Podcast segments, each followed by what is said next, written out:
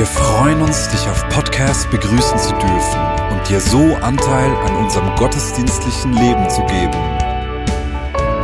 Wir danken dir für jede Form des Mittragens. Mit einer Online-Spende auf der Website kannst du die Vision der Vinja Bern finanziell unterstützen. Wir wünschen dir viel Inspiration beim Hören der Botschaft und Gottes Segen. Ende unserer Predigtserie So viele Stimmen.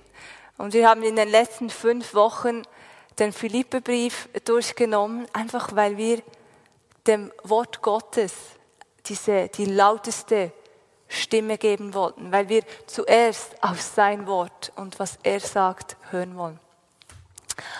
Und ja, wir haben immer so in diesem Umgang mit, oder mit diesem Thema so viele Stimmen ist wie klar, ja, das, das sind Medien. Medien, die sind so eine laute Stimme und die wollen wir extra aufnehmen. Und deshalb wird es heute um das Thema Umgang mit Medien gehen. Und ich habe hier zwei Gäste bei mir. Und ähm, das ist zum einen Dirk Meisler, er ist Kommunikationschef der FAP Schweiz. Und wir haben die Noemi Novak hier und sie vertritt diese, diese Community von Menschen, die auf Social Media, vor allem auf Instagram aktiv sind und du hast eine relativ große Reichweite und wir wollen auch da deine Perspektive hören. So werden wir heute von ganz unterschiedlicher Seite an dieses Thema herangehen. Wir haben auch, äh, oder ich habe im Vorfeld ein Interview geführt mit Willi Surbeck, er ist äh, langjähriger Journalist mit ganz viel Erfahrung und war auch ähm, ist ehemaliger Chefredaktor des Basel Fernsehen. Ich habe mit ihm einfach verschiedene Themen im Umgang mit Medien diskutiert und wir werden dann diese Statements auch immer wieder hören und dann ein bisschen in die Tiefe gehen. Wir werden hier nicht Antworten liefern, aber wir werden Inspiration liefern und wir, wir werden Ermutigung liefern, weil es darum geht, dass wir gemeinsam lernen sind, dass wir gemeinsam voneinander lernen, was heißt es mit dieser Medienstimme, die manchmal so laut ist.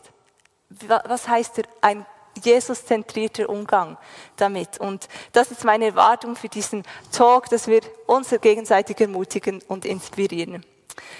Ja, wir fangen gerade an mit einem Statement von Willi Surbeck. Also was entscheidend ist, das beginne ich bei den Medien, sondern bei mir selber. Ich muss wissen, wer ich bin, was sind meine Ziele, was sind meine Prioritäten. Wenn meine Prioritäten klar sind, dann weiß ich, was muss ich wissen, um meine Prioritäten erfüllen zu können. Äh, dann weiß ich zum Beispiel, ich muss die Stimme der Wirtschaft kennen. Nicht, dass ich das glauben würde, was die Wirtschaft sagt, aber ich muss wissen, was die Wirtschaft sagt. Dann muss ich wissen, was die Gewerkschaften sagen. Nicht, dass ich das glauben würde, dass das stimmt, was sie sagen, aber ich muss wissen, was sie sagen. Und dann ist die Wahrheit irgendwo dazwischen. Und dann habe ich, äh, wenn ich genau, genaue Prioritäten habe, dann habe ich äh, einen Bekanntenkreis von Menschen, die, die eng betroffen sind, vielleicht sogar hinter den Kulissen der Gewerkschaft oder der der, der Wirtschaft arbeiten. Und das ist in einer Gemeinde, ist man hervorragend äh, eingebettet. Da gibt es verschiedenste äh, Unternehmensetagen, die da vertreten sind, verschiedene politische Parteien. Das gibt es gibt in, der, in Bern, in den Freikirchen und Kirchen gibt's von links bis ganz rechts verschiedene Aktivisten. Und wenn ich denen zuhöre, dann kann ich irgendwann herausfinden, was ist meine Wahrheit. Äh, wenn ich keine Prioritäten habe, keine Ziele, dann taumle ich durch das ganze Mediengewitter wie Alice im Wunderland und ich bin nachher narkotisiert. Das hat zwei negative Effekte. Der eine Effekt ist, ich bin orientierungslos und der andere Effekt ist, es frisst wahnsinnig viel Zeit. Das ist der Punkt, wenn ich in meinem persönlichen Leben keine, keine klaren Prioritäten habe, dann habe ich überhaupt keine Prioritäten, die, die Medien, den Medienkonsum zu strukturieren und einzuteilen. Dann kann ich, dann kann ich stundenlang am Facebook sitzen und in dieser, in dieser Seifenblase mich bewegen und meine, ich bin jetzt in der Öffentlichkeit und erfahre sehr viel. Dabei ist es von außen gesehen wahrscheinlich extrem wenig, was ich erfahre und auch sehr wenig, was ich nach außen posten kann. Es sei denn, ich weiß, wo sind die heißen Kanäle, wo passiert sehr viel.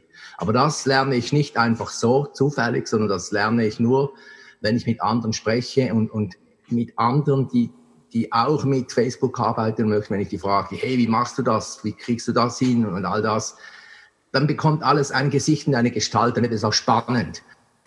Ja, Noemi, Willi Surbeck hat hier davon gesprochen, dass wenn wir keine Prioritäten und Ziele im Leben haben, dann sind wir erstens orientierungslos und zweitens wir verlieren unglaublich viel Zeit.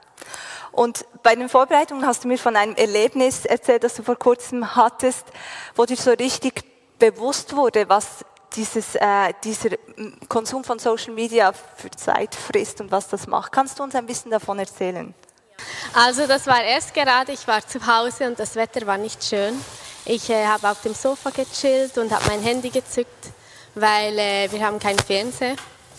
Genau, und ich war dann einfach auf Social Media, ich war auf Instagram, ich war auf TikTok, ich war auf Pinterest und äh, ich habe mich total verloren. Ich war sicher sechs Stunden an meinem Handy nur, die ganze Zeit auf dem Sofa. Ich habe fast nichts gegessen, völlig die Zeit, die Zeit äh, vergessen sozusagen. Und äh, ich habe wie gemerkt, ähm, das hat mich total aufgefressen. Ich war so in dieser Bubble, wie, wie Willi das schon wie gesagt hat.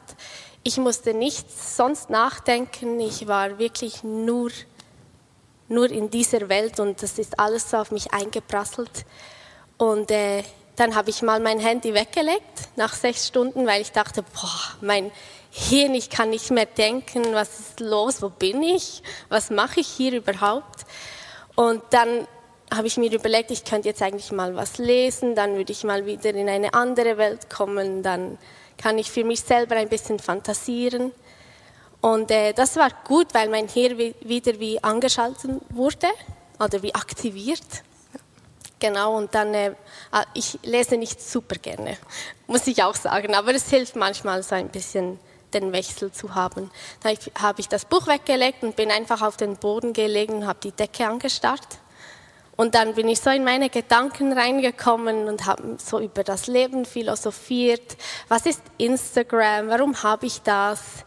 Einfach alles so Fragen und äh, es war so interessant, wie das einen beeinflussen kann, dass die ganze Welt so mit Social Media und ja, wie man so abdriftet, war sehr interessant. Aber auch interessant, was dann passiert ist, dass du es weggelegt hast und, und den eigenen Gedanken Raum genau, gegeben hast. Genau, oder? genau. Äh, du hast mir auch erzählt, dass du manchmal einfach ganz bewusst Dinge machst, die du sonst noch gerne machst, oder? Wenn du so, so mit diesem Handy fast nicht loskommst. Genau. Ich bin dann bewusst, sage ich mir, okay, jetzt habe ich wirklich genug Zeit darauf verbracht. Man kann ja auch auf dem iPhone schauen, wie viel Zeit habe ich verbracht auf Social Media. Manchmal erschreckend. Genau, und äh, dann versuche ich wirklich etwas zu machen, das ich sonst gerne mache. Also das heißt Outfits zusammenstellen oder vielleicht mal was backen, ähm, kochen, irgendwas oder rausgehen und laufen, einfach zum ein bisschen herunterfahren mal von dem ganzen Social Media Stress. Cool. Was würdest du denn generell sagen, was hat Social Media, also Medien oder vielleicht jetzt im speziellen Social Media, was hat es für einen Einfluss in deinem Leben? Also in meinem Leben speziell hat es positiven Einfluss. Wenn ich zum Beispiel Posts von Bethel oder so sehe oder äh, Worship-Ausschnitte und das inspiriert mich einfach äh, vielleicht auch mal eine Gebetszeit oder einfach ein bisschen Worship zu machen, genau. Oder auch in Fashion oder Einrichtung, das inspiriert mich so, genau. Es hat aber auch viel Negatives. Man vergleicht sich, man denkt, oh, ich muss all das haben, was die posten, ich brauche unbedingt diese Tasche, obwohl das überhaupt nicht wichtig ist. Also es macht sehr viel mit einem, genau, aber es hat auch Positives. Aber eben so diese beiden Seiten, wo, eben bewusste Entscheidungen gefordert sind, oder wie das Willi auch gesagt hat. Hey, lass uns noch mal ein zweites Statement schauen. Es gibt, es gibt ein paar Merkmale von seriösen Quellen oder seriösen Beiträgen und ein paar äh, wenig seriösen. Äh, zum Beispiel an der Sprache. Wenn eine Sprache gefüllt ist mit Bewertungsadjektiven, dann ist das ein Indiz, dass der Verfasser einfach seine Meinung sagt und das kaschiert mit, mit, äh, mit Informationen. Aber eigentlich ist es heiße Luft. Dann gibt es, äh, gibt es Texte, da werden Verben immer zu Substantiven gemacht. Also die, die Vereinnahmung und all, all die solche Dinge, oder es kann nicht sein, dass, also das sind, das sind Formeln, die immer verschleiern, wer will etwas und wer will etwas verhindern, wer will etwas nicht. Das ist, äh, das ist ein gutes, also ein Zeichen, dass es nicht seriös ist. Auch, auch Journalisten machen das manchmal. Dann gibt's noch etwas ganz Wichtiges. Wenn in der Zeitung eine Überschrift steht, die Regierung will, dann ist das äh, untere Schublade und das hat keinen Wert, so etwas zu lesen. Das, das bringt nichts, weil kein Journalist kann wissen, was die Regierung will. Ein Journalist weiß nur, was die Regierung gesagt hat, was die Regierung nicht gesagt hat. Und er weiß eventuell, was die Regierung gemacht hat, aber er weiß nicht, was die Regierung denkt. Und äh, wenn jemand eine Denk-, Glaubens- oder Gefühlsunterstellung schreibt, jemandem, ohne dass das für, sogenannte Verschwörungstheorien, äh, die haben ein, nebst dem, was ich jetzt gesagt habe, ein weiteres wichtiges Merkmal, die Schlüsselaussagen, wo es wirklich um den Punkt geht, wo es dann wirklich heiß wäre, wenn das wahr ist. Da fehlen die Quellen. Wenn man eine Quelle, wenn keine Quelle da ist, Hände weg. Wenn eine Quelle da ist, die man noch nie gehört hat, ebenfalls Hände weg. Wenn qualifizierte Texte, die nennen immer Quellen, wo man dann weiß, ah, wenn der das sagt, dann ist er ja behaftbar, um das zu sagen. Das heißt für mich etwas. Und äh, da kann man sehr schnell kann man unterscheiden, was ist wichtig, was ist unwichtig. Wir haben ja so die Möglichkeit, sehr selektiv Medien zu konsumieren, die dann einfach unsere Meinung, die wir schon haben, äh, zementieren. Aber wie bleibe ich in meiner Meinung, äh, Meinungsbildung offen, dass mir das nicht passiert und ich nicht einfach Dinge zementiere? Ja, das ist ganz einfach. Wenn ich meine Meinung sage am Familientisch, am Arbeitsplatz, in der Gemeinde, in der Schule, dann gibt es je nachdem einen Diskurs. Es gibt Widerspruch, es gibt ergänzende Aussagen. Ich werde gefragt, ja, wie kannst du da so sicher sein, etc. Und äh, dann entscheidet sich, ob an meinen Thesen etwas dran ist oder ob es, ob es eben auch nur nachgesagte heiße Luft ist. Und für eine qualifizierte Meinungsbildung ist der Diskurs sehr wichtig. Ja, Dirk, ähm, wir haben von Willi Subeck gehört über diese Verschwörungstheorien, Fake News und ich habe ein paar Folgefragen an dich. Also erstens, würdest du da noch was ergänzen im, zu diesem Umgang mit Fake News und Verschwörungstheorien? Hier vielleicht noch ein Gedanke ähm, im Umgang damit. Wir bekommen relativ häufig ähm, irgendwelche Mails zugeschickt, YouTube-Filmchen oder äh, Links auf irgendwelche äh, Behauptungen, wo wir dann auch äh, aufgefordert werden, politisch zu reagieren, was dagegen zu machen. Ähm, jüngstes Beispiel Covid-19-Gesetz. Ähm, wir bekamen von allen Seiten Aufforderungen, wir müssen das unbedingt verhindern, weil da wird ein Impfzwang festgeschrieben. Und da bin ich zu demjenigen gegangen, ähm, der das bei uns das Thema hat und habe ähm, ihn gefragt und er sagte, du, du kannst ins Gesetz reinschauen, das habe ich dann auch gemacht. Da steht kein einziges Wort von Impfzwang. Ja, also die ergreifen das Referendum gegen das vollkommen falsche Gesetz, weil der Impfzwang, wenn es überhaupt einen gibt, dann steht der in einem Epidemiegesetz, das vor vier Jahren verabschiedet worden ist und vor vier Jahren vom Volk angenommen worden ist. Also was ich damit sagen will, ist, prüfen, bevor man es weitergibt. Ja. Prüfen, bevor man es weiterleitet, ähm, bevor man eben die Panik praktisch noch verstärkt. Mhm ähm, lieber mal noch eine Zweitmeinung reinholen, jemanden anrufen, der sich auskennt auf dem Thema. Ich habe das auch schon gemacht bei 5G zum Beispiel, wo ich dann einfach jemanden gesagt habe, du kannst du mich mal äh, sattelfest machen auf dem Thema. Was kann man denn da überhaupt zu sagen äh, zum jetzigen Zeitpunkt? Und eben prüfen und dann erst äh, weitergeben oder eben auch nicht weitergeben dann. Genau. Ja, wir sehen ja nicht nur eine Zunahme von Fake News und Verschwörungstheorien, sondern auch eine zunehmende Aggressivität in der Kommunikation, in der Art, wie kommuniziert wird. Und ich denke, da hast du natürlich als ähm, Kommunikationschef bekommst du das sicher hautnah auch zu spüren. Was würdest du sagen, wie können wir auch gerade als Christen da wirklich einen Unterschied machen in der Art und Weise, wie wir kommunizieren? Ja, also ich muss gerade sagen, in den, vor allem in den Abstimmungskämpfen, die ja auch zunehmend auf Social Media stattfinden, da geht es wirklich langsam zu und her. Also ich erinnere mich an eine der, der SVP-Initiativen, die zur Abstimmung standen. Und äh, da war das so heftig, ähm, diese, diese Diskurse auf dem, auf dem äh, Social Media, dass ich dann wirklich meinen Kollegen gebeten habe, können wir uns abtauschen in der Moderation von unserem Facebook-Account, weil ich gemerkt habe, das geht bei mir rein, das, das macht was mit mir, das, das äh, braucht so viel emotionale Energie. Und da haben wir uns wirklich dann abwechseln müssen. Ähm, ich denke schon, dass wir, dass wir einen Unterschied machen können, ähm, schon mal allein in der, in der Sprache, in der Art und Weise, wie wir auf etwas reagieren. Wir können höflich bleiben, wir müssen nicht auf die Beleidigungsebene einsteigen. Wir, wir können äh, faktenbasiert bleiben wenn irgendwelche Behauptungen aufgestellt werden, Fakten dagegen stellen. Wir können lösungsorientiert bleiben. Ähm, das, das, das ist unsere Möglichkeit. Und ich denke, wir haben auch noch zusätzliche Ressourcen, die wir anzapfen können, weil wir können gerade, wenn wenn es am Toben ist, können wir mal einen Boxenstopp machen bei Jesus, ja, und können äh, bei ihm auftanken, äh, auch mal äh, unsere Verletzungen, unseren Ärger äh, bei ihm abladen und bei ihm wieder auftanken, den Liebestank auffüllen und und auch äh, seinen Blick, seine Perspektive aufs Gegenüber wieder bekommen. Und das ist dann, denke ich, schon äh, eine Möglichkeit, da anders in diesem, in diesem Kampf mit äh, zu fighten. Ähm, auf der anderen Seite muss ich auch sagen, zumindest für mich, ich bin Mensch. Also bei mir ist es einfach so, ich bin eben nie, leider nicht der Heilige, der ich vielleicht gerne wäre. Es passiert auch mir, gerade wenn ich müde bin oder so, dass ich dann einfach reinschieße.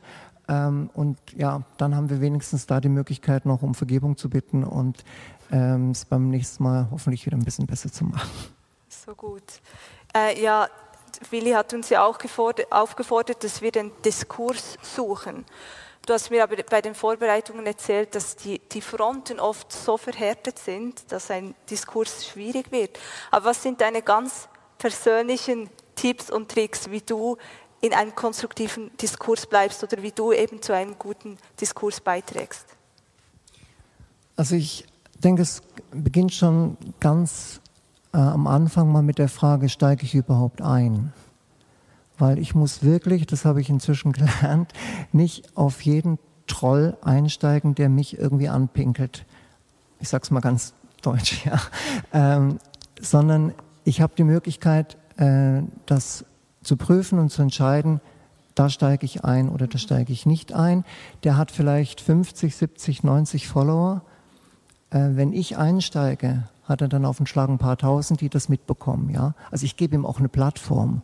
Und ich denke, das ist auch eine Entscheidung, wo man abwägen kann, äh, wie viel Raum will ich eigentlich solchen äh, Leuten geben, die, die Entschuldigung, sich einfach auskotzen wollen. Ja, das ist mal das Erste. Und das andere ist ähm, der, die, die Ressourcen anzapfen, die ich äh, schon erwähnt habe, eben, dass wir äh, unsere Gefühle, unsere Gedanken auch immer wieder checken lassen bei, bei Jesus und, und dann erst wieder reinsteigen.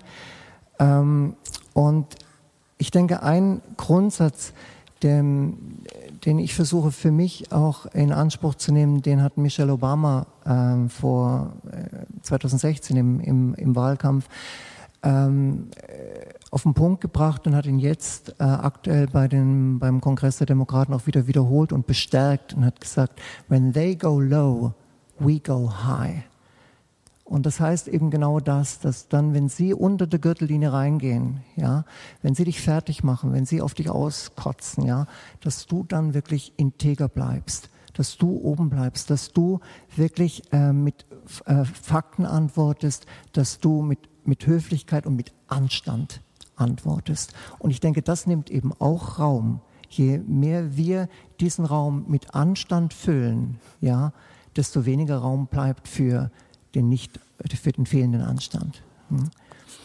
Und ähm, Diskurs bedeutet ja eigentlich nichts anderes, als dass der eine seine Meinung neben die des anderen stellt und die andere eben auch stehen lässt. Und wenn ich merke, der andere kann das gar nicht oder er will das gar nicht, er will meine Meinung gar nicht stehen lassen, ja, dann muss ich irgendwann mal auch sagen, oder da kann ich auch irgendwann mal sagen, dann breche ich diese Diskussion auch ab und kommuniziere das auch laut und deutlich. Ich mache hier, ich beende das hier. Ich mache hier nicht weiter mit aus den und den Gründen. Und was ich auch schon äh, gemacht habe, ist, wenn ich gemerkt habe, äh, Twitter ist einfach nicht das richtige Gefäß, um diesen Diskurs sinnvoll weiterzuführen, ja, dass ich dann manchmal auch gesagt habe, du, ich erkläre dir das gerne persönlich, komm auf einen Kaffee vorbei und habe damit die, äh, die Diskussion wirklich aus dem Boxring rausgenommen und habe sie verlagert. So gute, konkrete Tipps, vielen Dank. Ja, wir haben noch ein drittes Statement, das wir anschauen können. Also zuerst einmal einfach keine Angst haben. Und das mediale Gewitter, die großen Buchstaben, die farbigen Bilder, die ganzen die Schreckensbilder von Krieg und Donald Trump und alles, das sind, das sind, wie soll ich sagen, ich sage nicht Blufffassaden, aber es ist, äh, es hat eine hypnotische, suggestive Gewalt, vor allem wenn, wenn die Geschichten starke Symbole beinhalten. Ich bin zwar als Individuum einer milliardenschweren Übermacht, stehe ich gegenüber, aber so gut wie eine Kerze nicht ausgelöscht werden kann von aller Finsternis des Universums. Ich bin ich, ich kann denken nach wie vor, was, was ich möchte, ich darf mir meine, meine Meinung bilden, ich darf mich informieren und äh, ich kann mir ich kann es mir leisten, mich zu informieren. Und zwar haben wir bessere Informationsquellen, als je eine andere Generation vor uns hatte. Aber der Schlüssel ist immer, ich muss wissen, wer ich bin, was sind meine Prioritäten? Kann ich auch die Prioritäten hinterfragen lassen, selbstverständlich. Aber dann ist klar, was will ich eigentlich wissen? Was ist für mich wichtig? Leider sind die Christen sehr weit weg von den Medien. Also kann mich erinnern, vor einiger Zeit hat die VBG, die Vereinigten Bibelgruppen, hatten 1500 Lehrerinnen und Lehrer in der Kartei aber keine Journalisten. Das ist deswegen dramatisch, weil Lehrer, der Lehrerberuf, der Lehrerinnenberuf und Journalismusberuf die gleiche Begabungsstruktur voraussetzen. Und äh, da kann mir was jemand bitte erklären, warum ist das so? Keine Journalisten oder wenig Journalisten unter den Christen, aber so viele Lehrerinnen und Lehrer. Dirk, du hast mir bei den Vorbereitungen erzählt, dass du immer wieder bei deinem himmlischen Vater auch auftankst. Du hast es ja vorhin auch schon erwähnt. Welche Auswirkungen hat deine persönliche Jesus-Beziehung auf deinen Umgang mit Medien? Ja, also eben der, der Boxenstopp, den haben wir schon angesprochen. Ähm, also ich muss wirklich sagen, dass ich äh, im Alltag ähm, meistens so über den Mittag mal eine Viertelstunde bei uns in den, in den Stillraum gehe und mich dort wirklich auf den Schoß vom Vater hocke und einfach da äh, auftanke. Ja, das ist dann manchmal auch ein bisschen ein Gebetsschlaf, ja, aber das ist auch vollkommen okay, ja. Es ist einfach wirklich ein Auftanken und äh, wieder aus, aus dieser Stille, aus dem Frieden heraus dann wieder in den zweiten Teil des Tages zu gehen. Also das kann ich, das kann ich wirklich empfehlen. Ich denke schon, dass das mir auch ähm, hilft äh, im, im ganzen äh, Medienalltag drin und das das Zweite ist, denke ich, ähm, es, es hilft mir auch, das Ziel im Auge zu behalten. Ähm, mich zu fokussieren auf das Ziel, was, was hinter dem Thema steht, das wir zum Beispiel äh, gerade äh, politisch verfolgen. Ja, äh, auch dann, wenn der Gegenwind einsetzt. Also konkretes Beispiel: Wir haben vor, in der letzten ähm, Session einen Vorstoß gemacht zum Sexkaufverbot in der Schweiz. Ähm, da geht es nicht darum, Leuten äh, die Lust zu verbieten oder irgendwie Moralin, die Moralinkeule zu schwingen, ähm, sondern da geht es schlicht und ergreifend darum, äh, diese Frauen und diese Mädchen äh, zu schützen vor Erniedrigung, vor, vor Zerstörung, die werden kaputt gemacht an Körper und Seele und, und das zu verhindern. Und wenn ich mir das immer wieder äh, auf dieses Ziel mich fokussiere, dann kann ich den Gegenwind, der, der zwangsläufig kommt, ja, äh, den kann ich viel besser aushalten, weil ich weiß, wofür ich kämpfe. Ja. Du hast auch ein Menschenbild oder noch angesprochen, das dir irgendwie hilft, oder? Wenn ja. So ja, eben, es ist, es ist einfach, ähm, wenn man mit, mit Jesus äh, unterwegs ist und je länger, je mehr, da färbt er hoffentlich ein bisschen ab, ja. Und es ist eben schon so, dass, dass du dann vielleicht weniger sofort ins Freund-Feind-Schema reinkommst, ja, sondern du siehst das Gegenüber äh, eigentlich erstmal als, ähm, als einen wertvollen Mensch, als Geschöpf Gottes, als äh, jemand, den Jesus auch lieb hat, ja. Und das ähm, hilft dir schon mal, ähm, anders auf ihn zuzugehen. Und ich denke auch, was, was Jesus, wo Jesus ja auch ein Riesenvorbild ist, ist dieses, ähm, die dienende Haltung. Jesus ist ein unheimlicher Diener gewesen in allen äh, Bereichen. Ja, er hat einfach gedient, ja, und hat immer das Gute für die Menschen gesucht, ja. Und ähm, das hilft dir auch äh, in diesem ganzen Medienalltag eben die Serviceorientierung beizubehalten und nicht den, den, das Medium als Feind zu sehen, das dir da äh, gegenüberkommt, sondern zu sagen, hey, was brauchst du? Womit kann ich dir, womit kann ich dir dienen, um, na, äh, damit du optimal berichten kannst und meine Position hoffentlich auch optimal drin vorkommt. Noemi, welchen Einfluss hat dein persönlicher Glaube an Jesus auf deinen Umgang mit sozialen Medien? Mhm. Ähm, ich finde die Frage etwas schwierig. Für mich persönlich muss ich ehrlich sagen, ich habe mich noch nie mit dem wirklich beschäftigt, erst seit du mir die Frage gestellt hast.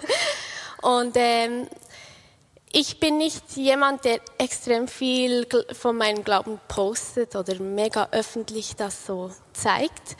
Keine Ahnung warum, es ergibt sich einfach wenig so. Aber äh, was ich sagen kann, ist, ich poste nie etwas, das ich nicht mit meinem Glauben vereinbaren kann. Und mir ist vorher noch gerade in den Sinn gekommen, wie liebe deinen Nächsten wie dich selbst. Und das kann einem so gut begleiten auf, in diesen sozialen Medien, weil man sieht etwas und wie urteilt man über das? Also wenn ich dann denke, wie möchte ich behandelt werden oder wie möchte ich, was für Kommentare habe ich gern, warum hinterlasse ich das nicht bei jemand anderem? Also man, mal ein, ein Kommentar, hey, das sieht so toll aus oder wow, keine Ahnung, aber es soll unbedingt von Herzen kommen, nicht einfach so eine Floskel, so, ah, ich bin Christ, ich muss unbedingt etwas Gutes hinterlassen. Genau, aber so, äh, ich denke, ich kann es so beantworten. Ja, genau. sehr konkreter Tipp auch. Ja, was, von was träumst denn du, wenn du denkst, wie wir Christen influenzen sollen auf diesen sozialen Medien? Genau. Ich finde es wichtig, dass wir ehrlich sind. Also, ich will nicht etwas posten, das ich selber nicht so glaube. Und ich sehe so viele Posts oder Videos, wo ich wie anschaue und denke, boah, ja, okay, das sind jetzt einfach so Floskeln, die man halt schon seit klein auf hört. Aber meinen die das wirklich? Und äh, ich wünsche mir, dass es einfach ehrlich sein kann und auch Nicht-Christen die Videos schauen und denken, wow, finde ich toll, wie zum Beispiel so Worship-Videos, kurze Ausschnitte, wo man vielleicht ein bisschen Einfluss, äh, ähm, Einblick haben kann, so wie wir Christen eigentlich wirklich sind. Genau. Ja, und zum Schluss noch die Frage an dich. Dirk, von was träumst du, wie wir Christen in dieser ganzen Medienwelt wahrgenommen werden? Ja, wenn ich einen Wunsch frei hätte, dann würde ich mir erstmal einen riesen Reset-Knopf wünschen, der so alles löscht, was äh, an negativen Bildern und Klischees und Schubladen ähm, über uns Christen äh, draußen in der Welt äh, rumläuft. Es ist einfach so schade, so bitter, weil es so wenig von dem wiedergibt, was eigentlich unser Herz ist und was eigentlich uns ausmacht. Äh, und wenn, da, wenn dieser Reset-Knopf gedrückt wäre, dann das Bild vom, von, von dem Gott, ähm, Vater reinzustellen, äh, der das Leben geschaffen hat und der nichts anderes will, als dieses Leben reich machen. Er will es füllen, er will es segnen, er will es äh, mit Sinn füllen, er will es ähm, schützen, ja. Und wir sind eigentlich ja nichts anderes als sein Bodenpersonal, ja. Wir sind ähm, äh, egal ob in der Wirtschaft, ob in der Politik, äh, in der Kultur, wo auch immer, wo, wo, wir stehen, ja, wir sind diejenigen, die ja auch nichts wollen als das, dass wir unsere Gesellschaft mitgestalten wollen, dahingehend, dass Leben gefördert wird, dass es freigesetzt wird und dass es geschützt wird. Und wenn das Bild mm, deutlich würde, also dann, dann wäre ich sehr, sehr dankbar und froh. Schön, danke für eure Ermutigung. Und ich bin ermutigt, äh, einfach wirklich so einen bewussten Umgang zu finden, auch eben als Christen, als Nachfolger und Nachfolgerin von Jesus auf dieser Welt. Hey, würdet ihr uns zum Abschluss einfach noch kurz segnen, was ihr auf dem Herzen habt, dass ihr gerne auch den Leuten, den Zuschauern und Zuschauerinnen, die heute und in Zukunft diesen Livestream schauen, einfach mitgeben möchtet? Äh, also ich wünsche mir für euch, dass ihr bewusst mit Social Media lernt umzugehen, also wie zu merken, was tut mir gut, was tut mir nicht gut und die Zeit zu finden, äh, trotzdem immer wieder mit, mit Jesus einen Moment zu finden, also Worship, sei das Gebet, was auch immer, aber so der perfekte Ausgleich zu finden, wie es für dich selber stimmt. Das wünsche, mich, wünsche ich mir wirklich fest. Ich segne uns alle mit der Gegenwart Gottes, dass wir immer wieder diesen Boxenstopp im Alltag, auch im Medienalltag machen können bei ihm auf dem Schoß. Ich segne uns mit Mut und Gelassenheit, dass wir wirklich zu Ermutigern werden können. Und ich segne uns mit seinem Frieden, dass wir wirklich auch Botschafter seines Friedens werden können. Amen. Das nehmen wir, diese Segensworte. Und ich danke euch beiden von Herzen, natürlich auch Willi Surbeck. Und äh, es war ein spannendes Gespräch. Vielen Dank.